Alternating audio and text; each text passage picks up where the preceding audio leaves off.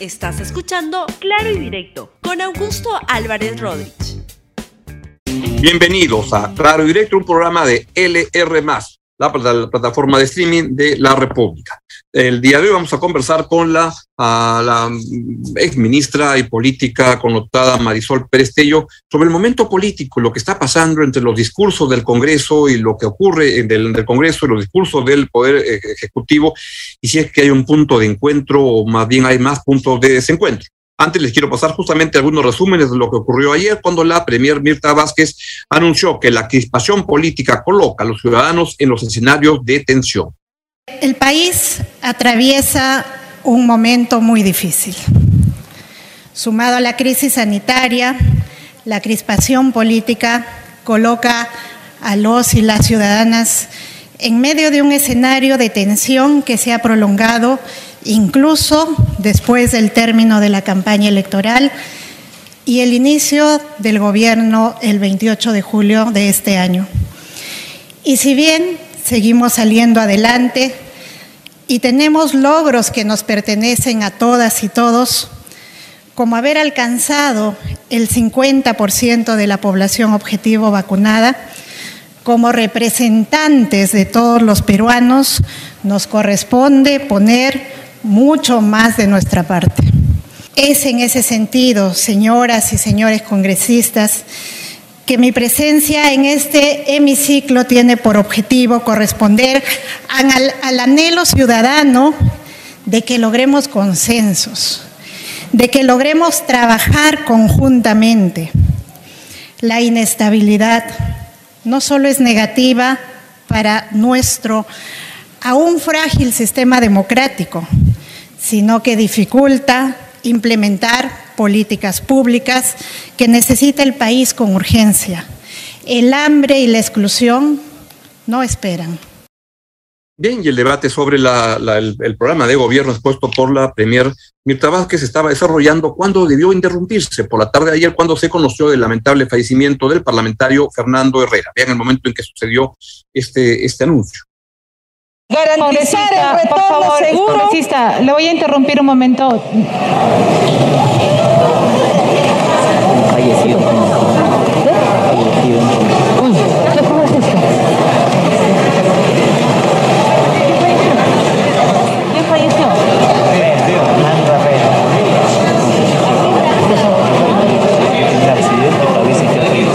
Bueno, eh, vamos a suspender la sesión. eh, fallecido un congresista, este colega. Vamos a confirmar. El, fallecimiento de. Bueno, suspendemos, suspendemos. Vamos a averiguar algo pasado, por favor. Suspendemos. Sí, vamos a confirmar, por favor. pesar por el fallecimiento acaecido hace unos momentos del señor congresista por Tacna, Fernando Mario Herrera Mamani, y le extiende sus sentidas condolencias a su familia y al grupo parlamentario Perú Libre. Solicito a la representación parlamentaria guardar un minuto de silencio en su memoria. Muchas gracias.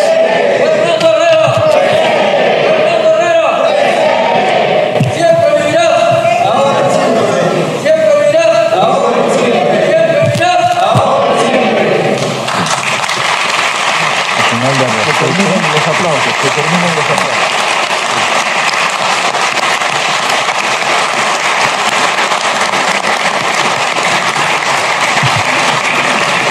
Es el primer y el último, ¿no?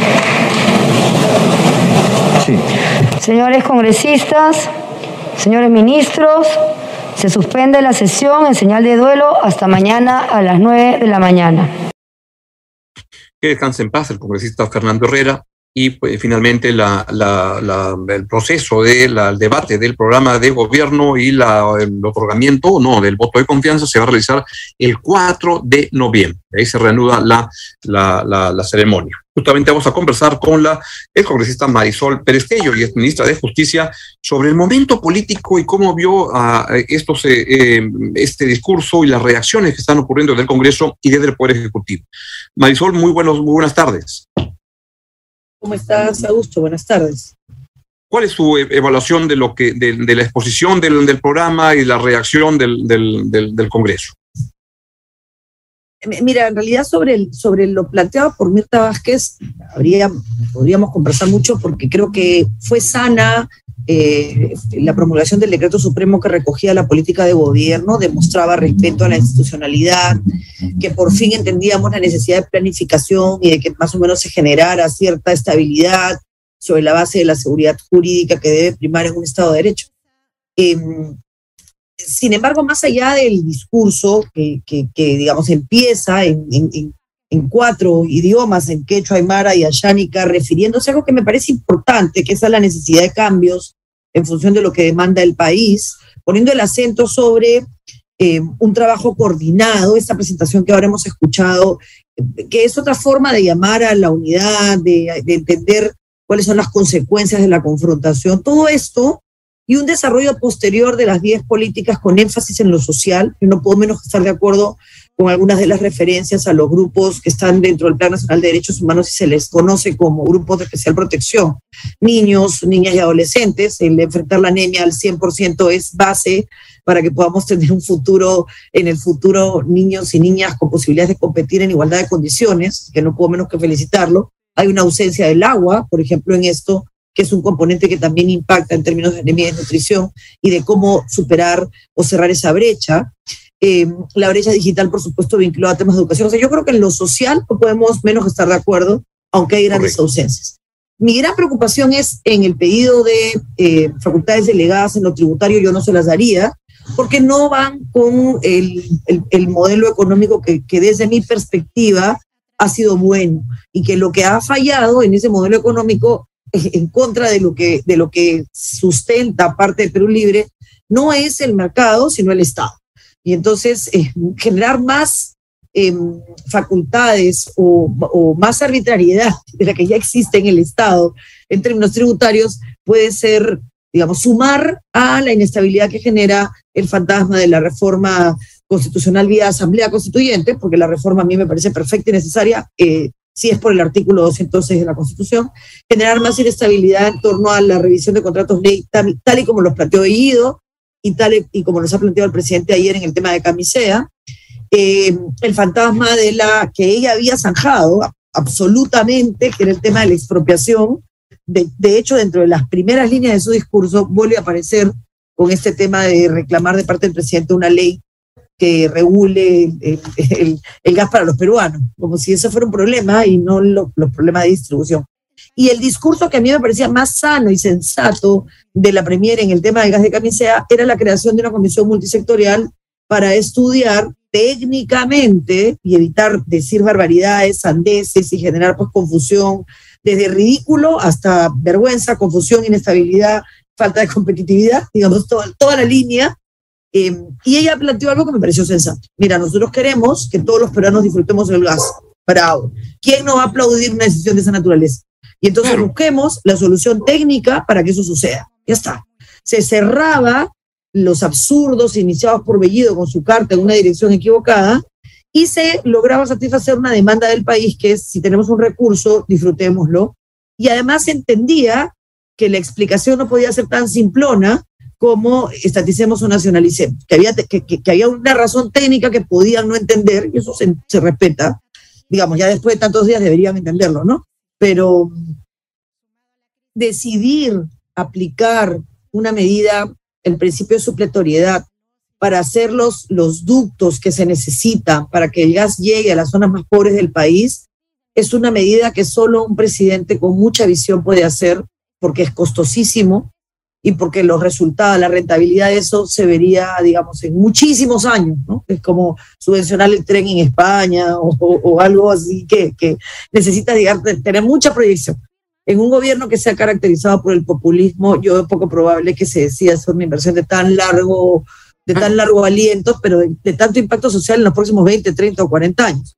No sé si se anime. Yo creo que el país debiera de tener de tomar determinadas decisiones de, de, digamos, de esa proyección, ¿no?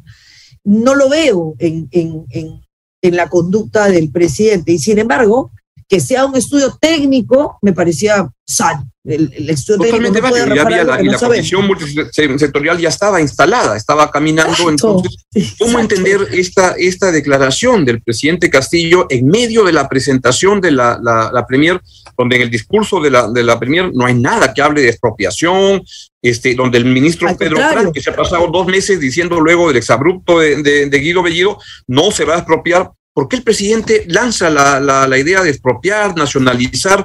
¿Es un irresponsable? ¿Es un pe- petardista? ¿O es alguien que tiene una ignorancia muy grande? ¿Dónde, cuál, o este, cómo encontrarle lógica a esta declaración tan insólita? con todo respeto a la institución presidencial, yo creo que es las tres cosas. Eh, porque, porque es irresponsable. Cuando uno no sabe algo, no habla, pues. No, no tienes que saberlo todo. Tienes que saber qué cosas no sabes. Y sobre ese tema te callas. Sobre todo si lo que tú dices tiene impacto nacional e internacional. Porque no está hablando cualquiera, está hablando el presidente de la República.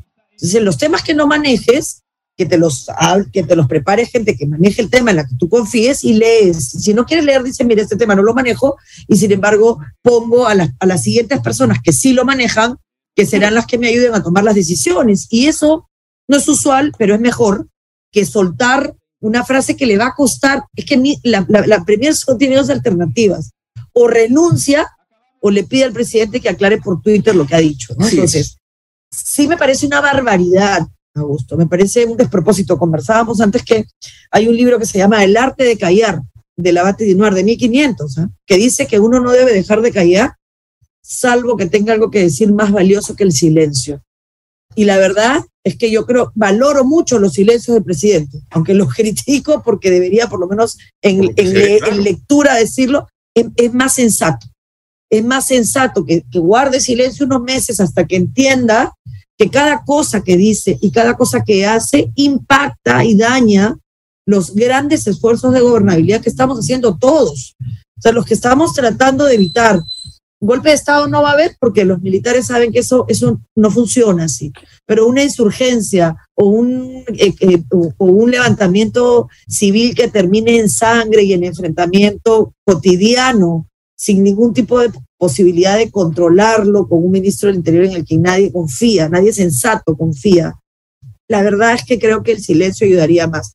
Me da mucha pena porque si uno Mucha lee pena. el discurso, de verdad, Augusto, me da pena Es mucha pena. si uno lee el, si uno lee el discurso con detenimiento y lo lees además cruzado, ha tocado no los 13 grupos de especial protección, pero casi todo. Es la primera vez que yo que veo temas, que, que mi trabajo siempre ha sido vinculado a temas sociales y, y por eso, digamos, han habido cuestionamientos porque hay gente que no entiende que los temas sociales no le pertenecen a la izquierda o a la derecha. Los temas sociales son responsabilidad de todos. O sea, los Así derechos es. humanos no, es. no tienen signo, no tienen símbolo. ¿no? Yo he trabajado la mayoría de los temas que se tocan acá, niños, lo trabajo hace muchos años con un grupo que se llama Inversión por la Infancia y siempre nos ofendía que los compromisos fueran reducir la anemia 10, 8, 7, cuando la meta debería ser que no exista anemia, que no haya, porque el niño anémico desnutrido se perdió, no desarrolló los conductos en las conexiones neuronales necesarias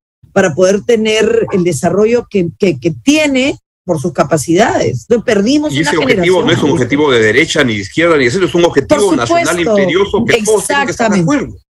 Exactamente. Entonces me alegró mucho ver que por lo menos en la, en- en- nominalmente la ambición de terminar con la anemia al 100% estaba consignada. Es la primera vez que, que lo veo. Es verdad que ya luego hay que ver cómo, ¿no? Porque ahí hay temas de agua, de alimentación, va- varios temas en paralelo eh, eh, que hay que atender, pero que se puede hacer si es una prioridad para el Estado.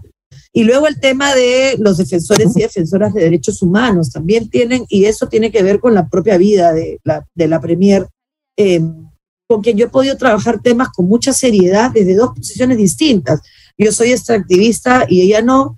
Yo creo que se puede explotar los recursos naturales respetando el medio ambiente y los derechos humanos, los derechos laborales. Ella considera que probablemente no, y sin embargo hemos podido encontrar solución a las medidas cautelares que se habían eh, previsto contra Yanacocha por el tema de, eh, de, de- de la persona a la que ella hace referencia, que es Máxima Cuña. Mm. Y lo hicimos además en coordinación con Yanacocha y con Newman, en coordinación con la abogada de Máxima Cuña, buscando que el país no perdiera el tiempo llevando policías durante tres horas a donde estaba Máxima Cuña en Yanacocha por un tema que era acreditar la posesión de la tierra, en el que ni Yanacocha ni Máxima iban a ceder un pedazo de tierra, ya sembraba papas, ellos sacaban papas, y la vista del mundo era la de David y Goliat, cuando en realidad se trataba de un tema de tierras que se estaba resolviendo judicialmente. Y ella y yo fuimos juntas y la verdad es que entiendo esta necesidad de defender defensores y defensoras que a veces en países de derecha son perseguidos por la izquierda y en países de izquierda son perseguidos por la derecha porque no entienden que los defensores de derechos humanos trabajamos para evitar que eh, se violente la ley.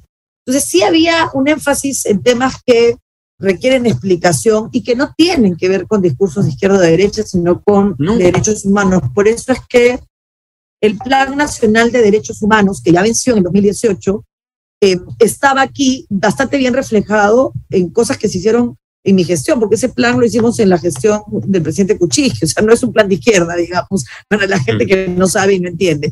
Em, también se tocaba el tema de salud mental, o sea, sí habían algunos temas que han estado fuera de la agenda por muchos años, que sí me parece interesante mencionar. Y sin embargo, sí la, el tema económico a mí sí me daba mucho miedo, ¿no? Porque no coincidía. Yo no le daría... pedir facultades para, para legislar por parte del Ejecutivo es un riesgo. ¿Cómo le das a una gente que no tiene un acuerdo interno?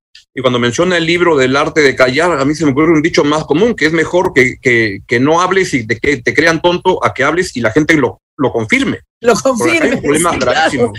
Este, gravísimo, porque. bueno, esa, es la versión, esa es una versión menos elegante, pero real, ¿no? Sí, Yo así, un poco, elegante. No, me gusta, pero, me gusta mucho. Estaba yo estaba tratando de ser elegante, yo tampoco soy. Es verdad, da vergüenza.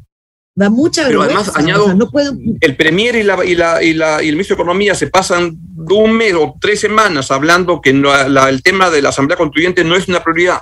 ¿Por qué la ministra de Trabajo el sábado mete el tema y dice que ahora o nunca, porque la izquierda está en el poder y la derecha nunca lo va a hacer? Uno pregunta, ¿quién manda qué? Pero además, ¿quién tiene orden en esto? Es, profundamente ignorante de, de, ignorar, ¿ah? sin ofender, eh, eh, de la ley. La constitución ya dejó de ser la constitución del 93, eh, que además no es fruto, que ha tenido no solo eso, hay una nueva tendencia del constitucionalismo y del impacto que este tiene en el derecho que tiene que ver con las sentencias del TC, con las sentencias de la Corte, con un desarrollo progresivo de derechos que, que de verdad es el, el, que más protege en toda América Latina es el peruano. La constitución peruana dice que los derechos se, se que recoge la constitución y recoge veintitantos en el artículo 2 y en el artículo 3 dice cualquier otro, cualquier otro que no esté aquí eh, y, hemos incorporado el derecho a la verdad y el derecho al agua y un montón de derechos que se han incorporado que no están en el texto constitucional, pero que el TC incorpora a través de controles de constitucionalidad. O sea, es demuestra ignorancia en un tema del cual tendríamos que estar orgullosos, porque el Estado peruano ha avanzado mucho en reconocer derechos que la Corte Interamericana y que también el Sistema Universal han desarrollado en estándares altísimos de protección de derechos. Entonces es una vergüenza que le mientan a la gente. Pero además, por forma, eh, Augusto, el artículo 206 de la Constitución dice claramente cómo sí se puede reformar la Constitución y cómo no. Y, esto de juntar las firmas no, no calza. Es la peor mentira que se está haciendo, porque como no existe capacidades de control en la OMPE sobre... La OMPE es una mesa de partes si tú fueras, si, si fuéramos los dos a comprar un kit a la OMPE para sacar una ley que prohibiera los canales eh, abiertos, este, me venderían el kit, porque así de absurdo es. Y eso que es un absurdo lo aprovecha gente, delincuentes, orellanas, y lamentablemente un congresista o un político que quiera aprovechar ese vacío legal, lo que está haciendo es engañar al país. Así es. Y eso es inaceptable, ¿no? Y lo peor de todo es que los ministros que parecen más Chávez debería saberlo. Claro, los que parecían más sensatos salen con exabruptos como este, como el de la ministra Betsy, es la ministra Betsy Chávez o diría el ministro de, de, de, Justicia, que claro, al lado de Vladimir Cerrón pues parece muy sensato, pero el ministro de Justicia dice lo siguiente, los corruptos se oponen a la Asamblea Constituyente porque la constitución actual les garantiza impunidad. Ellos no quieren que se modifique la parte económica, pero comparándola con otros países es la peor. Ese es el, ministro de este, Justicia de este, de este gobierno. Es la, uno dice, ¿en qué, ¿en qué manicomio estamos metidos? pero además no es verdad. O sea, si fuera verdad, Augusto, es verdad. o sea, si fuera verdad, yo te diría, bueno, mira, sí, hay que modificar el capítulo económico. El capítulo económico no es el problema. El capítulo económico ha generado crecimiento en el país. El problema es el Estado, que ha sido incapaz de que Sunafil evite el abuso de algunas empresas, de algunas, de otras, y que no ha generado formalidad. Eso no es el tema de la Constitución. Y, y, es ese Estado incapaz de gestionar bien un modelo económico que ha generado crecimiento al que le quieren dar más poder te das cuenta que es el mundo al revés, o sea, es el mundo del absurdo. Y, y, además se socava, ¿no? Se petardea el esfuerzo.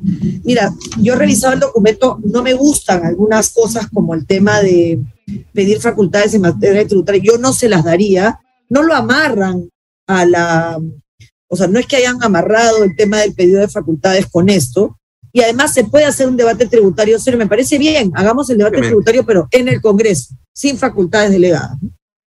Porque solamente el hecho de que se le dé facultades delegadas a este gobierno va a terminar de orientar lo poquito de inversión de alto riesgo que podríamos intentar generar en los próximos meses.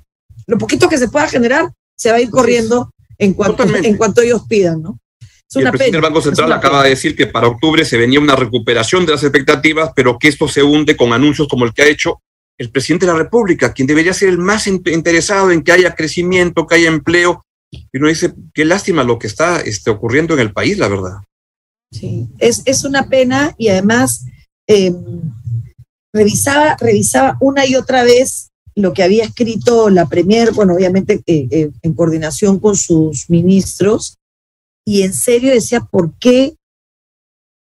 O sea, ¿hay alguna razón? Y, te lo digo directamente, ¿no? ¿Hay alguna razón para ser tan torpe? O sea, es tanta la torpeza que parece adrede, ¿no? Uno no, no, no, no, no puedes entender, es tan limitado el presidente, y lo digo de verdad con pena y preocupación, que no parezca que estoy siendo poco respetuosa del presidente. es tan, tan poca su conciencia de que es presidente, que lo está escuchando el mundo entero, que habla para la plaza, o sea, que sigue en campaña.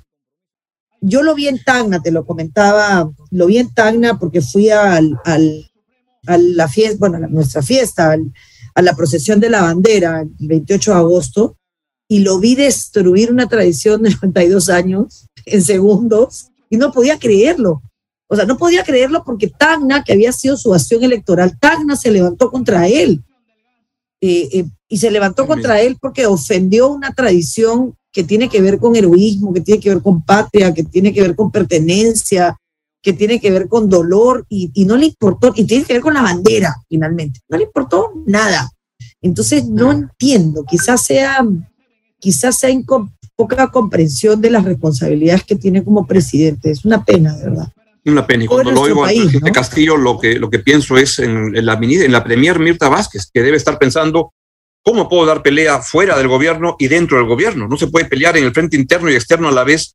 Y es una misión bien complicada, manejar y tratar de, de, poner orden en este, insisto, la palabra me viene, pero es de donde un, mercado donde todos gritan lo que se les ocurre, no hay un orden básico, no hay un equipo de gobierno, Así no van a llegar muy lejos, lamentablemente, y el país y, lo peor de todo es que el, país se va a levantar, Augusto, y, y, se va a levantar para, para enfrentarse, ¿no? Porque en eso sí hay, en eso sí coinciden todos, ¿no?